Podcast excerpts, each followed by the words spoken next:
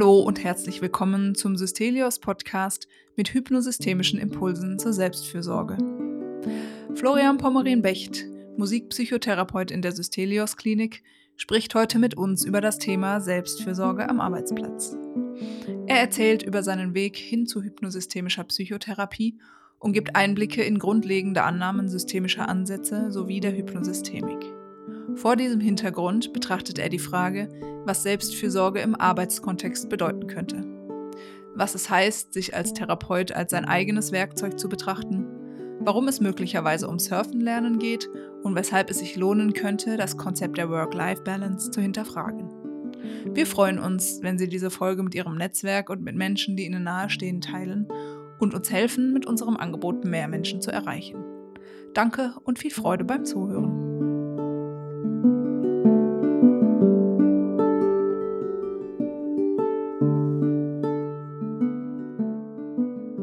Hallo Florian, herzlich willkommen in unserem Podcast. Danke, dass du heute mit mir hier sitzt. Wir haben uns jetzt ja zusammen gefunden, um uns über das Thema Selbstfürsorge am Arbeitsplatz ein bisschen zu unterhalten. Und da merke ich, bin ich auch schon ganz neugierig, was du so an Gedanken und Ideen und Inhalten so mitbringst, weil da habe ich dich ja auch schon so ein bisschen kennengelernt, sodass du dich da viel mit beschäftigst. Genau, da freue ich mich einfach. Ja, Schön, dass ich hier sein kann mit dir und ich bin gespannt auf deine neugierigen Fragen. Also bevor wir so zum Thema ähm, Selbstfürsorge am Arbeitsplatz kommen, würde mich erstmal interessieren, wie das war für dich, als du so mit der Hypnosystemik in Kontakt gekommen bist. Also wir sind hier ja sozusagen der Podcast auch von der Systelios Klinik, die mit den hypnosystemischen An oder mit dem hypnosystemischen Ansatz sozusagen als Schwerpunkt auch arbeitet. Und da würde mich total interessieren, was dich da so an, also an dem Konzept irgendwie auch angezogen hat, sodass du sagst, ja, da, da arbeite ich gern mit. Der Zufall hat mich angezogen. Nicht ganz, also ich kann sagen, ich war immer schon systemisch orientiert, schon von mit 17 habe ich angefangen, mich mit Watzlawick zu beschäftigen. Ich habe auf einer Schule für Sozialpädagogik mein Fachabi nachgemacht und habe da mit einem sehr guten Soziologen Kontakt gehabt, der uns dann Luhmann er erklärt hat und wie auch immer. Und das hat mich sehr fasziniert, immer schon. Und ich habe ja dann beruflich völlig andere Dinge getan und bin erst relativ spät, also vor zehn Jahren, Richtung Therapie, Therapeutenausbildung gegangen. Und ich war dann in einer Therapie Ausbildung der einzige Systemiker unter Verhaltenstherapeuten. Also hatte ich eine systemische Orientierung immer schon, auch von meiner äh, Gedankenwelt her. Und ich habe mich dann in meiner Abschlussarbeit für die Musiktherapieausbildung mit ähm, dem Phänomen Burnout beschäftigt und habe da eine Theorie gefunden, die mir, eine, die mir unheimlich wichtig geworden ist, nämlich die ähm, Lehre der komplexen Dynamik, genannt Synergetik. Das Professor Schipek hat es eigentlich entwickelt, dieses Gedankengebäude. Und mit dieser geistigen Aufladung war ich so am Ende meiner Therapieausbildung unterwegs. Und über Schipek selbst ähm, bin ich an die Systelios Klinik gekommen, weil der hier ähm, seine, seine ersten Anwendertreffen für eine bestimmte Software gemacht hat, die er, die er entwickelt hat, die aus dieser synergetischen Gedankenwelt stammt. Und das erste Anwendertreffen war hier in der Systelis Klinik und ich wusste nicht, was das für ein Laden ist. Ach. Ja, und sehr spannend. Das, also das wusste ich auch nicht, dass das hier sozusagen wie ein ja, Anfang genommen hat. Das hat sich hier sozusagen eingefunden. Ne? Und, und das war sehr spannend für mich. Und ich kannte Gunter Schmidt nicht. Wusste nicht, wer das ist. Ich wusste auch nicht, was Hypnosystemik ist. Hatte ich noch nicht gehört. Ja? Und dann sind zwei Dinge eben gleichzeitig passiert. Zum einen, ich bin zu diesem Anwendertreffen, um ihn zu interviewen für meine Abschlussarbeit. Und zum anderen hat mich mein sehr verehrter Kollege Heiko Pfister gefragt, ob ich nicht mal aushilfen wollte in der Klinik, in der er arbeitet. Und dass das der gleiche Ort sein würde, war mir zu dem Zeitpunkt nicht bewusst. Und als ich dann mit meinem betreuenden Professor von Heidelberg hier hochgefahren bin, dann war hier so eine Gruppe von Menschen aus der Klinik, die sich halt schon mit der Synergetik auseinandergesetzt hatten. Und das waren jetzt Hypnosystemiker. Und das war ein Gefühl, als ob ich nach Hause komme. Das war ein unglaublich intensives Gefühl von Matching. ich war ja jetzt gewohnt, immer allein auf weiter Flur für bestimmte systemische Positionen zu kämpfen in der Ausbildung.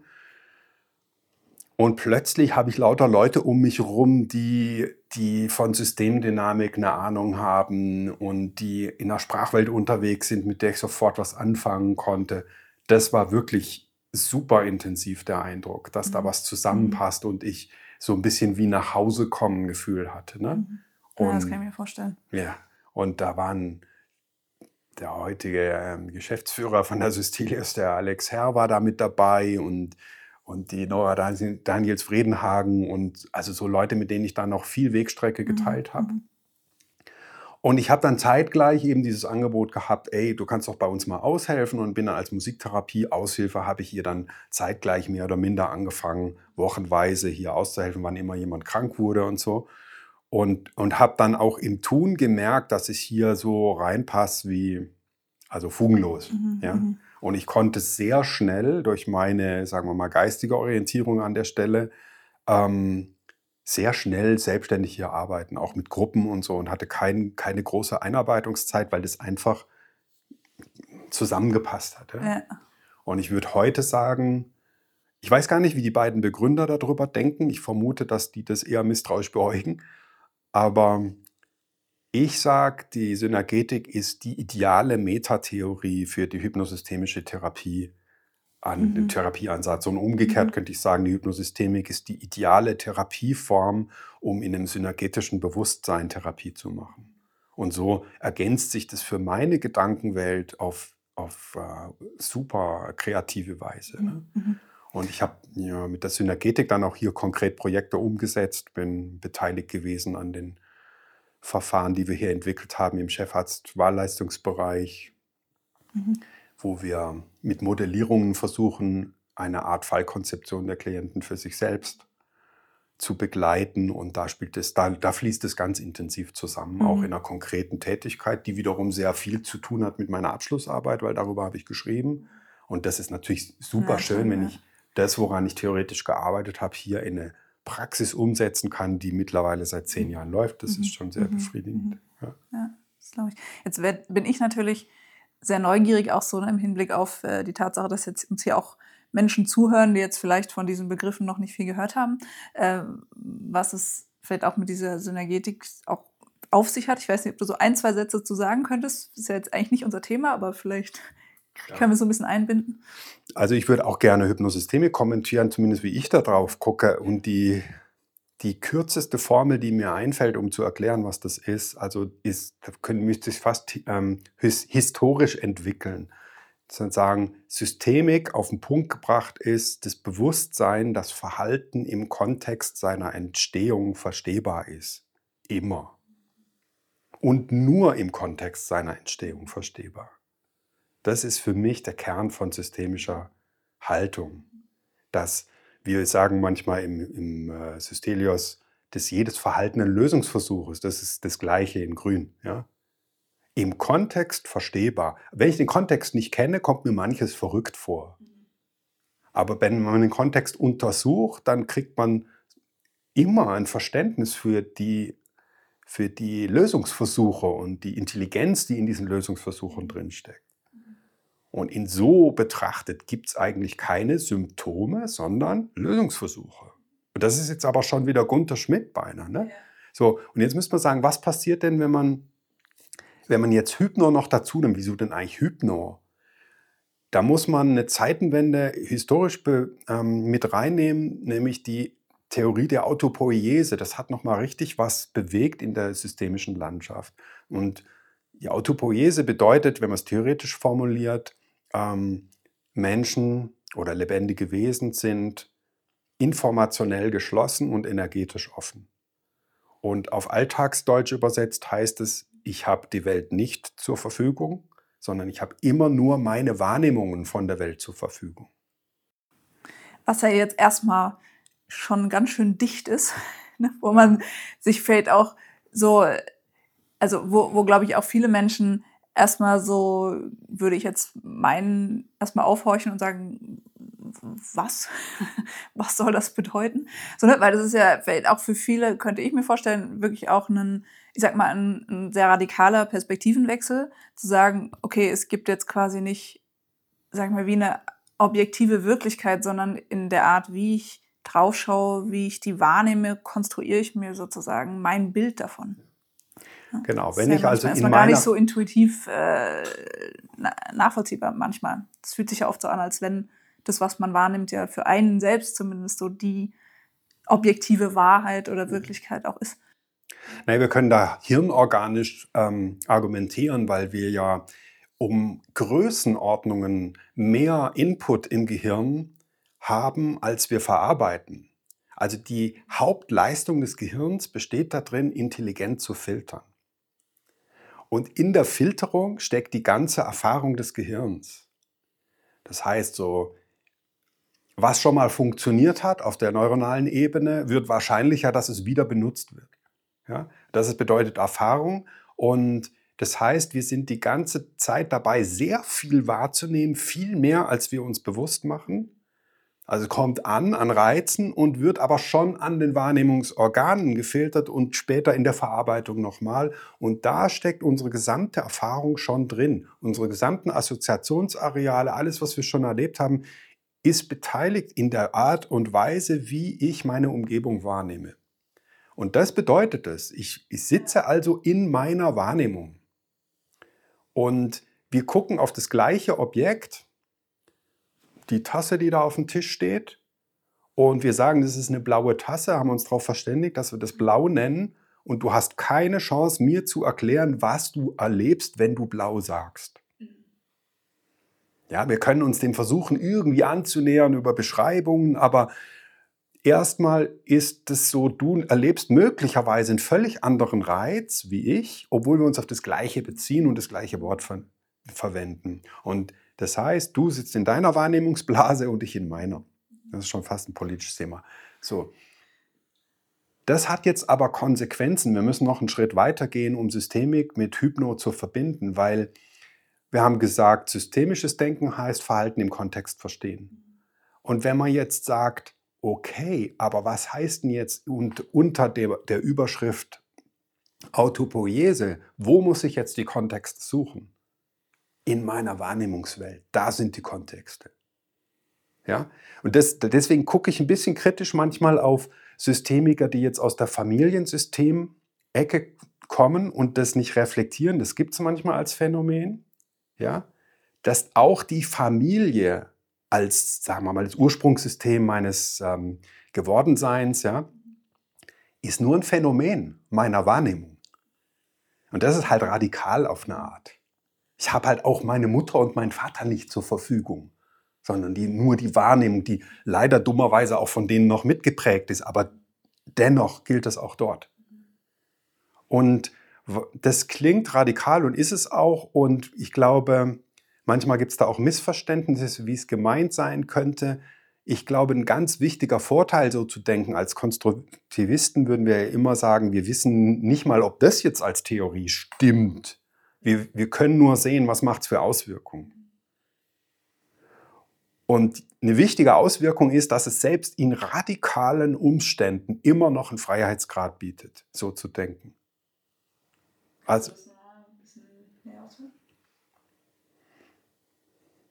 gibt ähm, Schilderungen von Viktor Frankl, das ist ein KZ-Überlebender, der eine eigene Psychotherapieschule entwickelt hat, die Logotherapie die stark nach Sinnhaftigkeitsfragen orientiert ist. Und der schildert solche Erlebnisse, dass es ihm möglich war, über bestimmte Sinnhaftigkeitskonstrukte sich selbst einen Freiheitsgrad selbst unter KZ-Bedingungen aufrechtzuerhalten. Und das finde ich einen ganz wichtigen Punkt.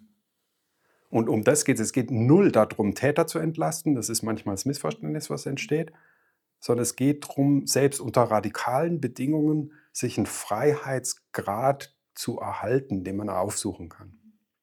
Wo man sozusagen, also verstehe ich dich richtig, wo man quasi noch Wahlmöglichkeiten hat, sozusagen damit unterschiedlich umzugehen. Ja, also das müssen wir jetzt vielleicht noch mal ein bisschen, bisschen ausführen, nämlich einer der Kernsätze, finde ich, den der Gunther Schmidt immer wieder sagt, ist, ähm, es sind nie die Phänomene, die ich da draußen in der Außenwelt erlebe, die mein Verhalten direkt beeinflussen. oder auch mein Erleben direkt beeinflussen oder etwas mit mir direkt tun. Ja? Es ist nie das Phänomen selbst, sondern immer die Beziehungsgestaltung zum Phänomen. Und das ist halt wiederum sehr radikal und eine Ableitung aus der Haltung. Sprich, um es nochmal so ein bisschen runterzubrechen, ne, wenn irgendwie was passiert, das sozusagen nicht automatisch wie etwas in mir passiert, sondern dass das, was in mir passiert, dass das sozusagen, dass das meine Art ist, darauf zu reagieren. Ja. Genau. Und dass jeder das auch anders tun würde. Genau. Und da wird es jetzt sehr hypnomäßig, weil an der Stelle habe ich sozusagen mit Selbsthypnose und Trancephänomenen und Aufmerksamkeitsfokussierungsphänomenen zu tun. Das heißt, zum Beispiel, wenn man in der Beziehung, in Partnerschaften gibt es manchmal so Muster, wo man dann sagt, du verletzt mich dauernd, wenn du. Ja?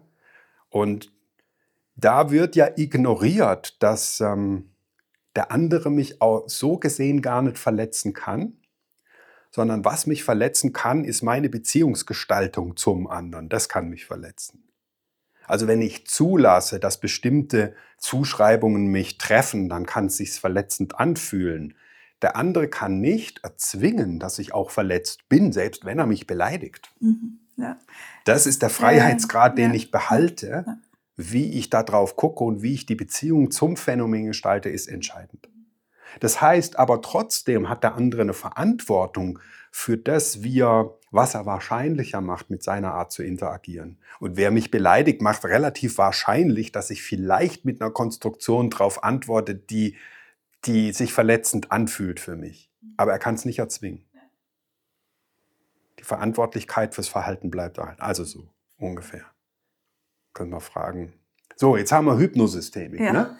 Jetzt gehen wir nochmal auf Synergetik. Synergetik ist eigentlich eine Ableitung von einer physikalischen Theorie. Der erste, der den Begriff benutzt hat, soweit ich weiß, ist ähm, Hermann Haken gewesen, ein Physiker, der den Laserstrahl erfunden hat. Und der Laserstrahl ist selbst ein synergetisches Phänomen. Und das ist eine Theorie sich selbst organisierender Phänomene in der Physik. Ja? Und der Schipek hat sich mit Haken zusammen in direkter Zusammenarbeit rangemacht und hat das auf soziale und psychologische Systeme übertragen. Also wir haben im Hirn eine unglaubliche Masse von Informationen dargestellt durch eine noch unglaublichere Masse an neuronalen Verschaltungen. Und was da passiert, ist sozusagen Selbstorganisation pur. Also das Gehirn organisiert sich seine, seine, seine äh, Umwelt die ganze Zeit selbst. Ja? Und das hat unsere psychologischen Prozesse sind derartig komplex, dass wir ohne eine systemdynamische Theorie dazu gar nicht auskommen. Und ähm, ich glaube, historisch gesehen und auch heute noch an vielen Stellen zu beobachten, ist so simplifizierende Annahmen, dass es so Zustände gäbe, die man so und so krank nennen könnte und so und so beschreibbar wären in irgendwelchen Katalogen, die man dann ICD-10 nennt oder so so Zustände, die man über eine Intervention reparieren könnte und dann würde man in einem anderen Zustand landen, der wäre gesund. Und das ist sehr naiv, wenn man anguckt, wie ein Gehirn funktioniert. Wir haben es definitiv die ganze Zeit mit enorm komplexen Prozessabläufen zu tun. Und dafür braucht man ein theoretisches Verständnis, finde ich, um gute Therapie machen zu können. Weil es geht darum, auf die eigene Komplexität reagieren zu lernen. Also da kommen wir dann manchmal an so Bilder ran wie, ja, das, du kannst die Welle nicht kontrollieren. Die Welle als Bild deiner eigenen Komplexität. Ne? Aber du kannst sie surfen lernen. Und, und, und unsere Hirne sind dafür ausgelegt. Unsere Gehirne sind dafür hochspezialisiert, dass sie in der Lage sind, mit komplexen Bedingungen auch in der Umwelt spielerisch umgehen zu lernen. Sonst könnte kein Kind Fahrrad fahren lernen. Ja. ja und ja, das, das lässt sich nicht einfach so über rein, ich sag mal, kognitive, bewusste Prozesse steuern. Ne? Ich kann jetzt auch nicht sagen, ich hebe jetzt meinen Fuß und dann spanne ich den Muskel an und dann lasse ich den los und dann irgendwie kommt mein Fuß wieder auf den Boden und dann mache ich den nächsten Schritt. Ne? Also es ist ja, ja was, was auf einer ganz anderen Ebene bei allen von uns irgendwie normalerweise zumindest funktioniert. Das ist eigentlich ein super spannender Folge. Ich erzähle das auch oft Klienten, wie das so ist, wenn man Fahrradfahren lernt. Mhm. Also früher mal hat man das mit Stützrädern gelernt. Ne? Und in dem Moment, und ich finde, dass viele auch noch heute angewendete Therapieverfahren wie Stützräder wirken. Wenn du aber ein, Stützräder, Stütz, Entschuldigung, ein Stützrad an ein Fahrrad schraubst, dann verwandelst du ein komplexes System in ein lineares System. Wie kommt es? Weil in dem Moment verhinderst du, dass eine Lenkbewegung gleichzeitig eine Balancebewegung ist. Mhm. Und dann hast du ein lineares System wie ein Auto. Du drehst das Lenkrad 10 Grad nach rechts und dann fährt das Fahrrad auch 10 Grad nach rechts. Mhm. mhm. Das ist aber nicht der Fall, wenn du, wenn du keine Stützräder benutzt, weil durch die Balance lenken, kann 10 Grad bedeuten, dass du auf der Nase landest oder ja. dass du eben dadurch, dass du einen anderen Winkel hast zum Boden, eine ganz andere andere mhm. Ausrichtung. Mhm. So, das kann man nimmer beschreiben. Also wenn, man, wenn ein Kind ein, ein, äh, seinen Vater fragt oder seine Mutter, wie, wie fährt man Fahrrad, dann kann man nur beschreiben, naja, äh, man tritt rechts, man tritt links und man lenkt. Das ist eine Beschreibung, die, die stimmt ja. und nutzt einem gar nichts. Ja. Und auch das findet man in der Therapie häufig, dass man Beschreibungen kriegt, die stimmen und nutzen einem nichts, weil man sie gar nicht anwenden kann auf die eigene innere Komplexität. So, so, wie passiert jetzt Fahrrad, Fahrradfahren lernen trotzdem? Naja, das Kind ist dann stolz, jetzt kann es Fahrrad fahren, weil es ja auch kein komplexes System mehr ist. Und dann merkt es aber, irgendwas fehlt.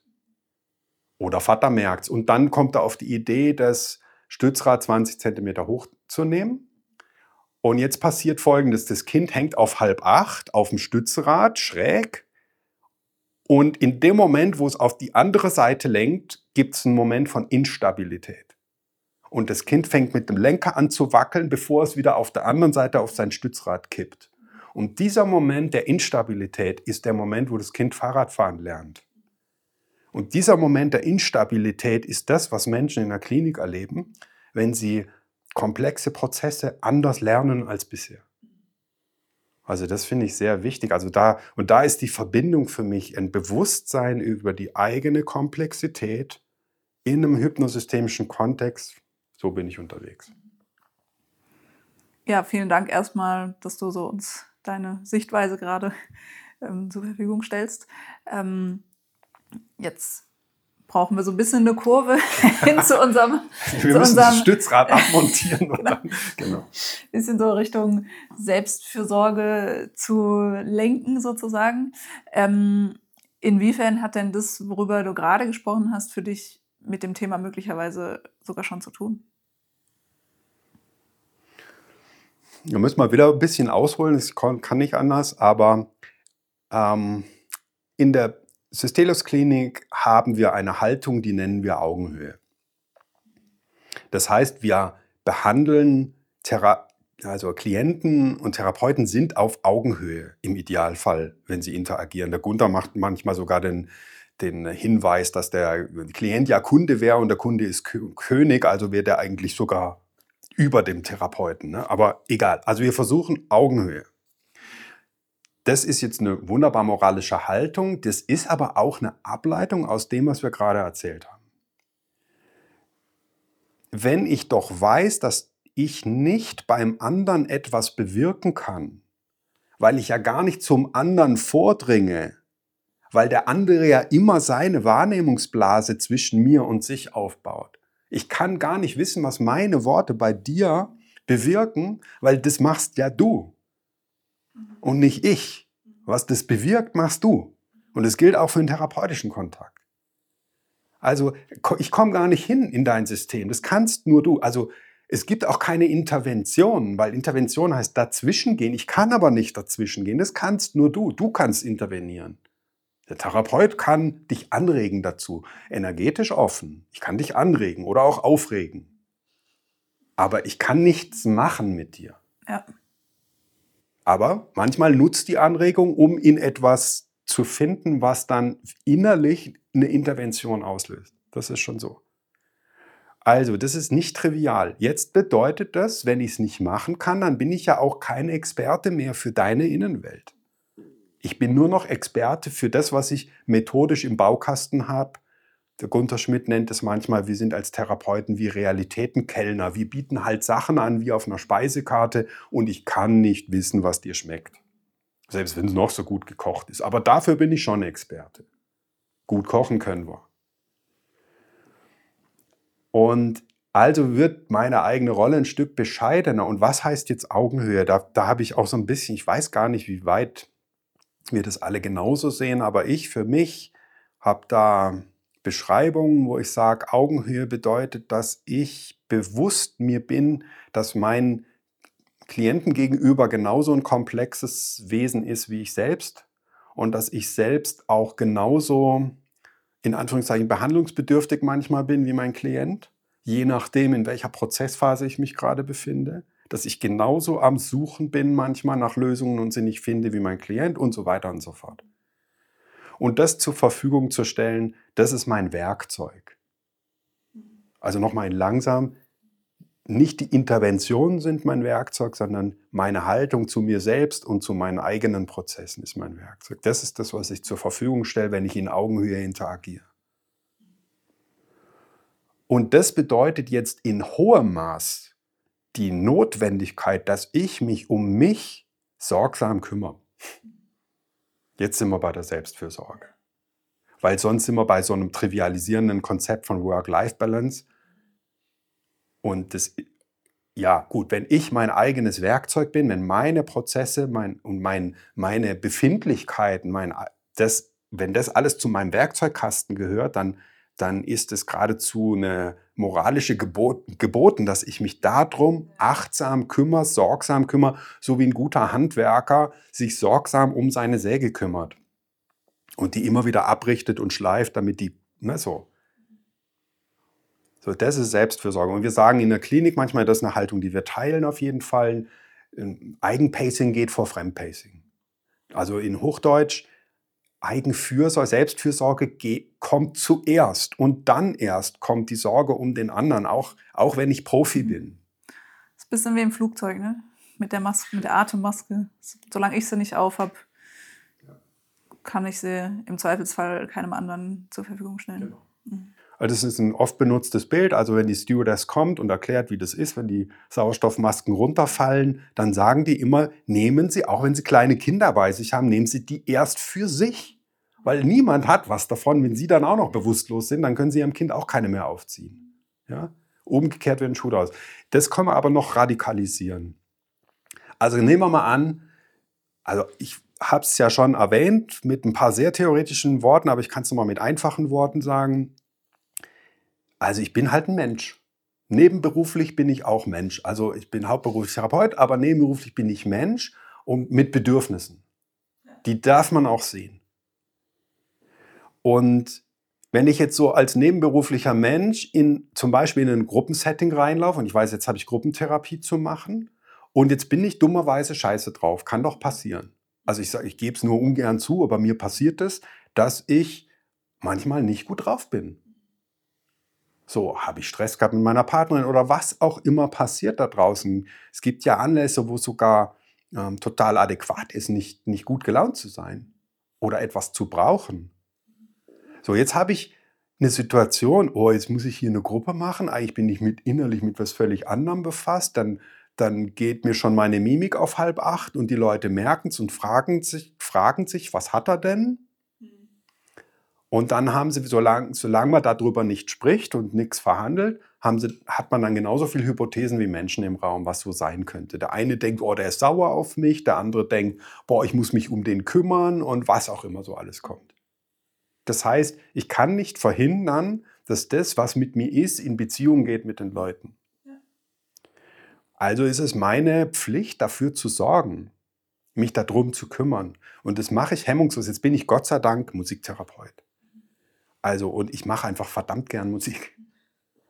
Und wenn ich merke, dass ich so einen Tag erwische, dann und frage mich, womit beginnst du denn die Gruppe, dann wähle ich was, wo ich weiß, dass es mir gut tut.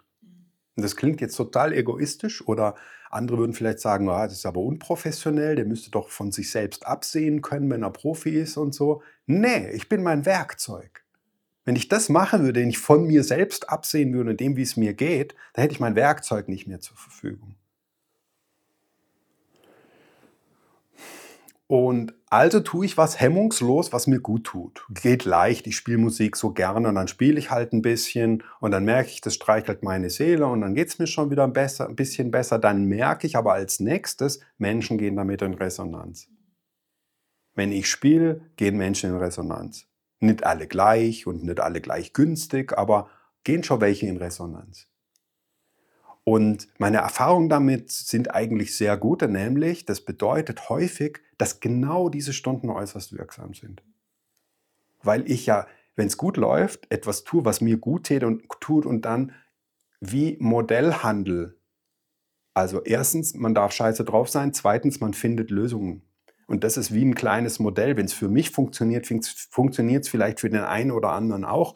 Und, und ein paar andere merken, wo das Problem ist und so weiter und so fort. Das sind oft hochwirksame Stunden.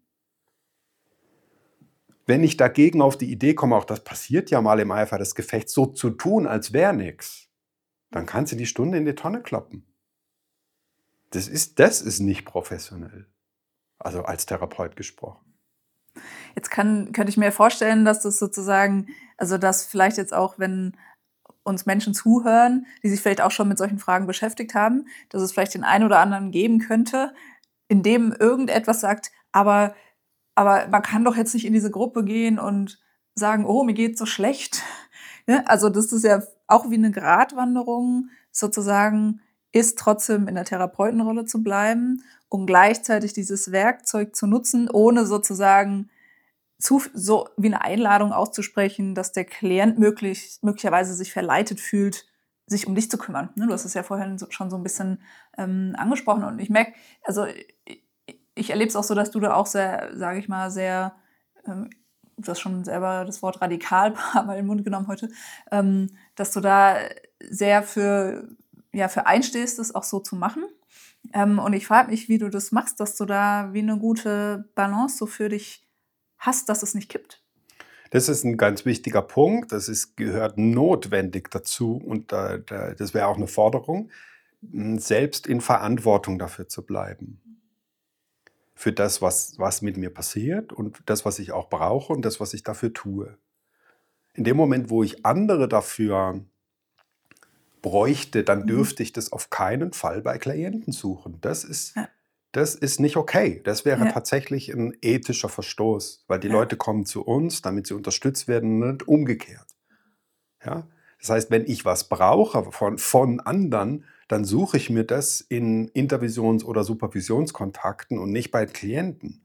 Aber etwas davon, was mit mir ist, teile ich trotzdem, damit die Leute orientiert sind, was mit mir ist. Und wenn es ist, dass ich sage, ich bin im Moment überfordert und brauche dafür Intervision, ich mache jetzt an der Stelle einen Punkt. Aber dann, dann wissen die Leute, okay, der kann jetzt nicht mehr weiter an der Stelle, weil er irgendwas hat. Aber es liegt nicht an mir. Und er kümmert sich woanders. Und er kümmert sich an irgendeiner ja. Stelle, nämlich woanders ja. darum. Das ist ein ganz wichtiger Punkt. Das ist, es geht nicht darum, sich auszuheulen bei den Klienten. Das wäre ein Missverständnis. Ja.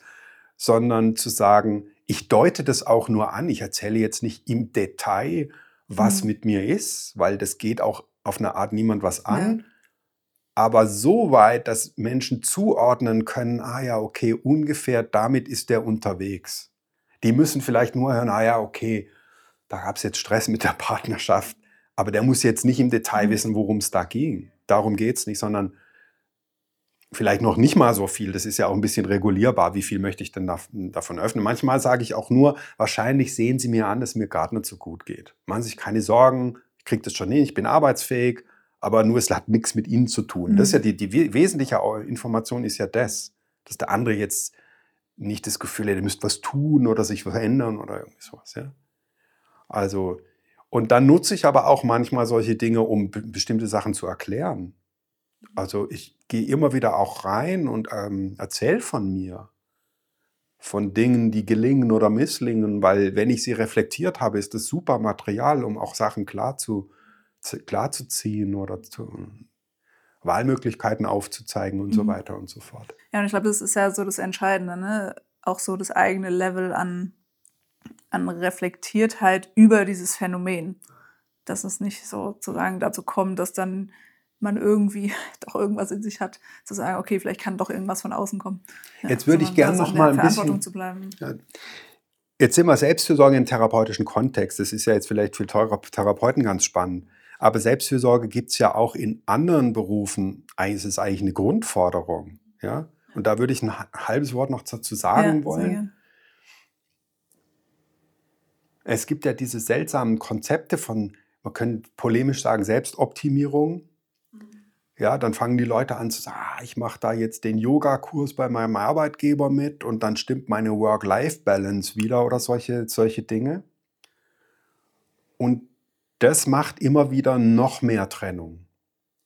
Dann habe ich hier einen Bereich von Freizeit, in dem ich irgendwie mich um mich kümmere, damit ich wieder in der Lage bin, in meiner Nicht-Freizeit mhm.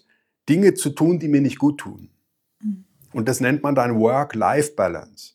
Was für ein Schwachsinn. Und mein Konzept dazu ist, umgekehrt zu sagen, manchmal braucht es, ich nenne es manchmal große Form, damit ich neue Erfahrungen machen kann. Also vielleicht brauche ich mal einen Yogakurs, damit ich überhaupt mit meinem Körper mal in Kontakt komme oder so, ja. Oder ich brauche einen Aufenthalt in der Klinik, um zu sagen, ich komme mal in einen anderen Modus. Das kann passieren. Und das nenne ich große Form. Und dann entsteht manchmal die Idee, ja, das war jetzt toll mit dem Yogakurs und das mache ich jetzt jeden Tag, eine Stunde vor der Arbeit. Und es klappt nie. Guarantee, ich habe selbst probiert, also ich bin halt einfach auch ein fauler Hund. Ich mache das nicht. Da müsste ich ja noch eine Stunde früher aufstehen. Das tue ich drei Tage und dann lasse ich es wieder. Und wie gesagt, solche Ideen forcieren die Trennung als wären wir trennbar, aufteilbar in Privatwesen und Arbeitswesen. Das halte ich für einen großen Irrtum. Sondern es geht umgekehrt, wenn ich verstanden habe, dass es vielleicht durch eine neue Erfahrung verstanden habe, dass es andere Möglichkeiten gibt, mit mir in Verbindung zu sein, mir gut zu tun und so weiter, dann geht es darum, jetzt Dinge zu suchen, wie ich meinen Alltag damit durchdringen kann. Im Idealfall so, dass alles achtsam wird. Ja. Also jetzt wieder radikal, aber so in, im Zen-Buddhismus sagt man, du kannst auch achtsam deine Tasse spülen oder das Klo putzen. Das geht mhm. auch. Ja? Und, und nicht zu sagen, da ist meine Praxis und hier muss, ist meine zu spülende Tasse, sondern das führe ich zusammen. Und ich spüre jedes Element, während ich spüre das Wasser, wie es über meine Hände fließt und ich, ich den Schwamm nehme, der sich in einer bestimmten Art und Weise anfühlt. Und, und das kann die totale Achtsamkeitsübung sein. Und dann durchdringt meine Praxis mit mir, und das ist Selbstfürsorge im weitesten Sinne, ist Praxis mit mir selbst, also mit mir selbst fürsorglich umgehen. Das durchdringt im Idealfall meinen Alltag, da will ich hin. Und das nenne ich Selbstfürsorge. Und das geht überall, überall. Das ist nicht nur für Therapeuten von Bedeutung, sondern für alle. Ja, und wenn du das auch so beschreibst, entsteht in mir auch so ein Bild von, ich muss sozusagen nicht gezwungenermaßen einen zum Beispiel Stress, für mich stressvollen Kontext verlassen, zum Beispiel jetzt aus einem Meeting rausgehen oder ähnliches, ähm, um sozusagen in einen anderen inneren Zustand zu kommen. Ja. Ne? Sondern so irgendwie zu mehr und mehr zu erfahren, zu lernen, wie kann ich denn auch im Meeting sitzen und gleichzeitig das Gefühl haben, ich bin mit mir verbunden und ich muss dazu nicht raus. Ne? Also so da können wir jetzt in Corona-Zeiten wieder ein bisschen was lernen. Da, wenn wir die ganze Zeit vor irgendwelchen ähm, Zoom-Konferenzen sitzen, da passiert auf einer materialisierten Ebene was Ähnliches, was aber ganz spannend ist, weil der Vorteil von einer Zoom-Konferenz ist ja, ich kann mein Mikro abschalten und die Kamera. Und ich bin immer noch da. Und ich kann also Mikro und Kamera abschalten und heimlich mir einen Kaffee kochen. Während ich immer noch höre, was die anderen sagen und die anderen immer noch das Gefühl haben, irgendwie ist er dabei. Und das finde ich ein ganz gutes materialisiertes Modell, von dem was psychisch auch manchmal geht, nämlich zu sagen, ich muss ja nicht jedes Wort mitschneiden. Ich kann mitten in einer Konferenz, wo so und so zugeht, kurz mal in mich gehen und sagen, ja, ich bin noch körperlich da. Aber eigentlich ist Kamera und Ton abgeschaltet und ich bin mal kurz in meiner Mitte. Solche Dinge, ja. Das geht selbst in einer Umgebung, die das eigentlich gar nicht unterstützt oder so. Ja. Und was du gerade beschreibst, ist ja auch wie so ein ganz feiner Moment, den sogar noch nicht mal irgendwer möglicherweise mitkriegt, der neben einem sitzt oder so. Ne? Also so auch zu gucken, wie kann da dass in der inneren Welt immer wieder solche Momente geben, ohne dass man großartig irgendwas tun muss, in Anführungszeichen. Genau, auch da könnte man sagen, also das geht jetzt schon mal überall. Mhm. Und wenn man es ein bisschen radikaler dann sich auswirken lässt, könnte man sagen, und man kann ja auch mal probieren, was, was bewegt sich eigentlich, wenn man sich damit ein bisschen zeigt. Also wenn ich jetzt in einer ganz normalen Geschäftsumgebung bin und habe so meine ganz normalen Geschäftsmeetings, dann kann ich doch ahnen, ich bin doch nicht der Einzige, der unter Stress ist. Mhm. Sondern vermutlich teile ich dieses Erleben mit mindestens der Hälfte der Truppe, mhm. die hier rumsitzt und so tut, als wäre nichts. Wenn ich jetzt vielleicht sogar eine Position habe mit ein bisschen Einfluss oder wenn ich entsprechend ein bisschen mutig bin, dann kann ich das doch vielleicht auch mal ansprechen. Hey, mir tät's gut, wenn wir vielleicht zwei Minuten nehmen von der Sitzung und einmal nachfragen, wie sitzt du auf deinem Stuhl? Wie geht's dir gerade? Können wir doch machen? Also mhm. geht vielleicht auch nicht überall, aber so, ich glaube, ein bisschen was davon geht immer und dann hat das manchmal eine sehr schnell sich selbst verstärkende Wirkung, wenn irgendjemand damit anfängt und sich mal irgendwie ein bisschen damit zeigt. Mhm. Ich weiß, es gibt Umgebungen, da der tobt die Konkurrenz in der Form, dass man sich gar nicht zeigen darf mit irgendwelchen Bedürfnissen. Vielleicht ist man dann im falschen Ort gelandet. Ja, so, aber im Prinzip ist ja, wir haben ja die, die Bedürfnisse von Menschen sind sehr ähnlich die Grundbedürfnisse sind, das ist nicht so komplex. Und das hat man ja immer auf der, das hat man sozusagen auf seiner Seite, wenn man sowas macht. Alle Menschen sind ähnlich strukturiert von der Grundbedürfnislandschaft. Und natürlich erlebt jeder damit anderes, aber so, und das haben wir ja auf unserer Seite. Wenn wir Veränderungsprozesse an, anregen möchten, kann man immer davon ausgehen, der andere hat ähnliche Bedürfnisse. So, und niemand hat keine. Und niemand kriegt es hin, sich komplett abzutrennen von seinen Bedürfnissen, weil er dadurch angeblich professionell arbeiten kann. Hm. Also Selbstfürsorge, ich würde vorschlagen, lieber gar nicht mit anfangen. Weil das ist so radikal, wenn man damit anfängt, da muss man so viel bewegen, das lässt man am liebsten gleich. Ja? Und da müssten wir sogar möglicherweise eigentlich unseren Podcast-Titel ein bisschen umändern, weil es ja vielleicht gar nicht nur, nur in Anführungszeichen um den Arbeitsplatz geht, sondern mehr um ja, eine Grundhaltung auch sich selbst gegenüber und dem Umgang mit sich selbst gegenüber.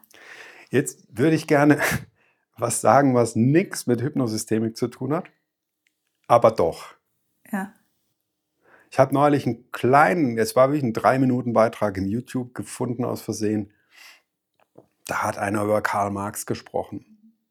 Aber mit Bilderfolgen und mit Tönen auch, so dass einen das emotional erreicht hat. Und der hat einfach erzählt, dass Marx davon spricht, dass wir auf vier Ebenen Entfremdung erleben. Wir erleben Entfremdung von der Natur, wir erleben Entfremdung von der Arbeit. Wir erleben Entfremdung von anderen. Und dann erleben wir Entfremdung von uns selbst. Und das finde ich so berührend, wenn man das mal an sich ranlässt.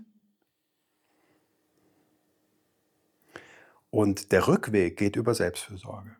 Und wie du vorhin, finde ich, schon gesagt hast, ist es was, was vielleicht ja auch ein bisschen Mut kostet, weil man vielleicht das Gefühl hat, alle um einen rum kriegen das irgendwie hin. Nur ich bin vielleicht derjenige, der hier sitzt und weiß nicht, im Meeting das Gefühl hat, ich kann nicht mehr. Also ich meine, das ist ja auch ein relativ häufiges Phänomen, was wir auch in der Klinik halt haben, dass Menschen mit Erschöpfungszuständen aus dem Arbeitskontext hier landen, sogenanntes Burnout, und dann das Gefühl haben, dass irgendwas mit ihnen nicht stimmt. Mhm. Und dass sie irgendwas nicht mehr hinkriegen und irgendwie falsch sind und so weiter. Ja. Und da kann man natürlich viel tun, therapeutisch und so weiter. Aber eine wichtige Erkenntnis, finde ich auch oft, ist zu sagen, hey, ich sitze hier ein Stück weit auch als Vertreter meines Systems, in dem Stresspakete in der Gegend rumkursieren. Vielleicht bin ich ein bisschen sensitiver dafür, vielleicht hat das sogar mit meiner Geschichte zu tun, dass ich ein bisschen früher merke als andere, dass hier was nicht stimmt. Aber letztendlich die Arbeit, die ich mit mir tue, um vielleicht damit jetzt wieder besser klarzukommen, ist sogar eine wesentliche und wichtige Information für das System, aus dem ich stamme. Manchmal, wenn die Systeme krass sind, dann, dann interessieren die sich nicht dafür, aber das heißt trotzdem, dass das eigentlich eine wichtige Information wäre, wenn das System Interesse hätte, nachhaltig zu funktionieren. Mhm. Sich zu fragen, was passiert eigentlich gerade, wenn ja. hier mir ein Mitarbeiter nach dem anderen irgendwie so in die genau. Knie geht. Das heißt, und wenn jemand, wir sagen manchmal, das ist ja fast schon was, so was ähnliches wie Weiterbildung, was wir hier machen, ne? oder wie so eine Fortbildung in Sachen Selbstfürsorge. Und, und wenn ich da sozusagen weitergebildet ne, bin, dann wäre ich wie so ein Nachhaltigkeitsexperte. Ich könnte, ich könnte wissen, also so kriegt man das hin, auch das, was man tut, vielleicht, was man vielleicht auch gerne tut, nachhaltig gerne tun zu können. Weil es hat ja keiner Interesse daran, dass ich weiß, da gibt es ja Zahlen, die kursieren, dass bald 70, 80 Prozent der Leute wie in einer inneren Kündigung rumlaufen. Also wenn das effektiv ist, dann weiß ich es auch mhm. nicht so.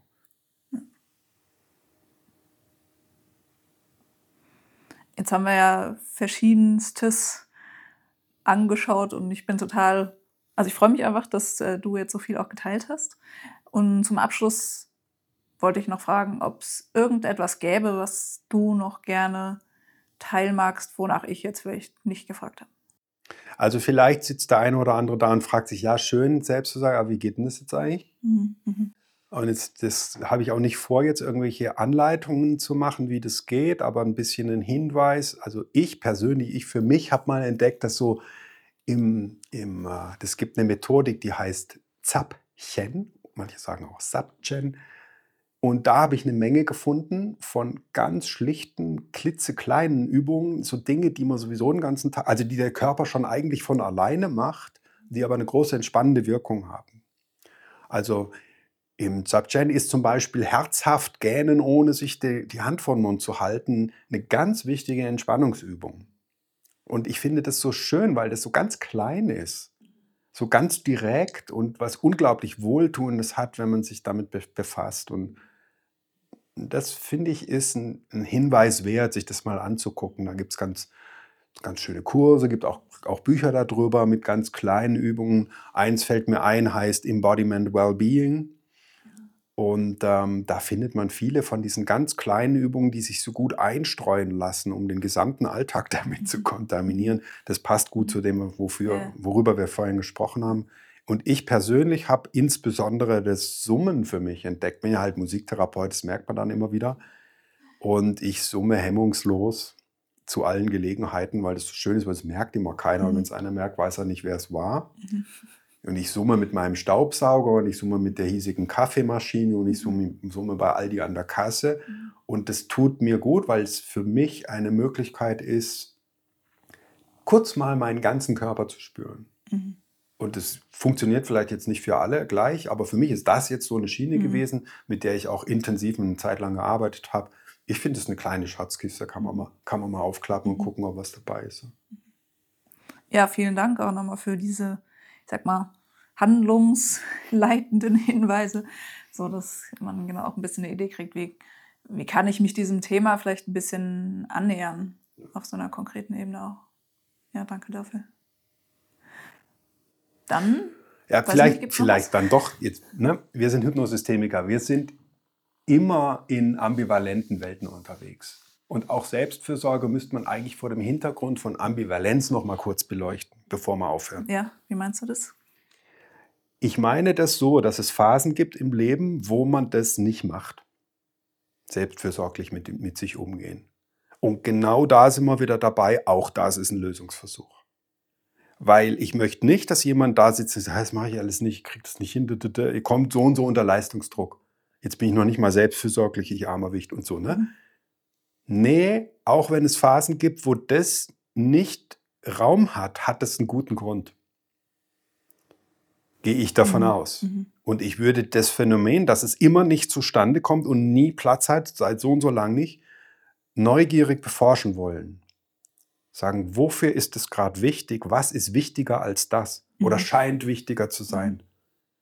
Und es gibt Phasen, wo man das Gefühl hat, man müsste irgendwas furchtbar durchhalten, was einem eigentlich nicht gut tut. Und dann macht man das nicht, weil man sich dadurch mehr spüren würde. Wenn man aber sich mehr spüren würde, könnte man es nicht mehr durchhalten. Nur als Beispiel, Ja, ja. dass es durchaus mal Sinn machen kann, das wie abzuschalten, die Selbstwahrnehmung und die Selbstfürsorge, weil man gerade irgendwas Wichtiges erreichen will. Ich empfehle bloß nicht, das 20 Jahre am Stück zu machen. Mhm. Das ist ja, sonst würde ja kein Marathonlauf je zum Ende kommen, wenn die Leute Ja. nicht irgendwie Me- Methoden hätten, auch was durchzuhalten. Ja.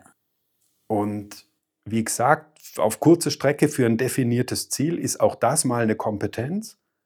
Und wenn man sich aber angewöhnt hat, als allein, alleinige Handlungsstrategie, immer wenn es ein Problem gibt, dann könnte es ne, viele Folgen haben, die nicht günstig sind.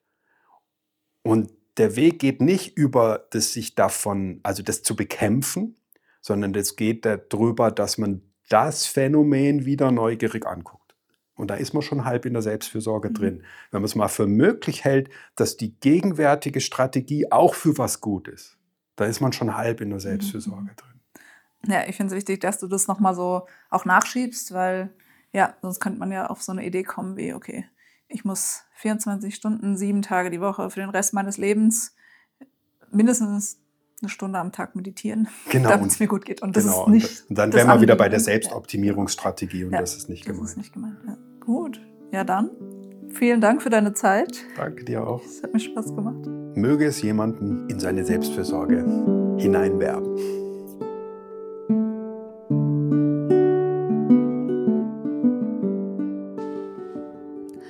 Wenn Ihnen diese Folge gefallen hat, machen Sie Ihre Kolleginnen und Kolleginnen, Klienten und Klientinnen oder Menschen, die Ihnen nahestehen, gern auf das Podcast-Format der Systelios Klinik aufmerksam. Und helfen Sie uns, unsere Angebote für eine gelingende Selbstfürsorge möglichst vielen Menschen verfügbar zu machen. Wenn Sie Wünsche oder Feedback haben, schreiben Sie uns gerne unter podcast.systelios.de. Mehr Informationen zum Podcast und zum Klinikangebot allgemein finden Sie auf unserer Webseite www.systelios.de. Danke, dass Sie heute mit dabei waren und wir freuen uns darauf, Sie auch in den kommenden Folgen im Systelios Podcast begrüßen zu dürfen. Tschüss und bis bald.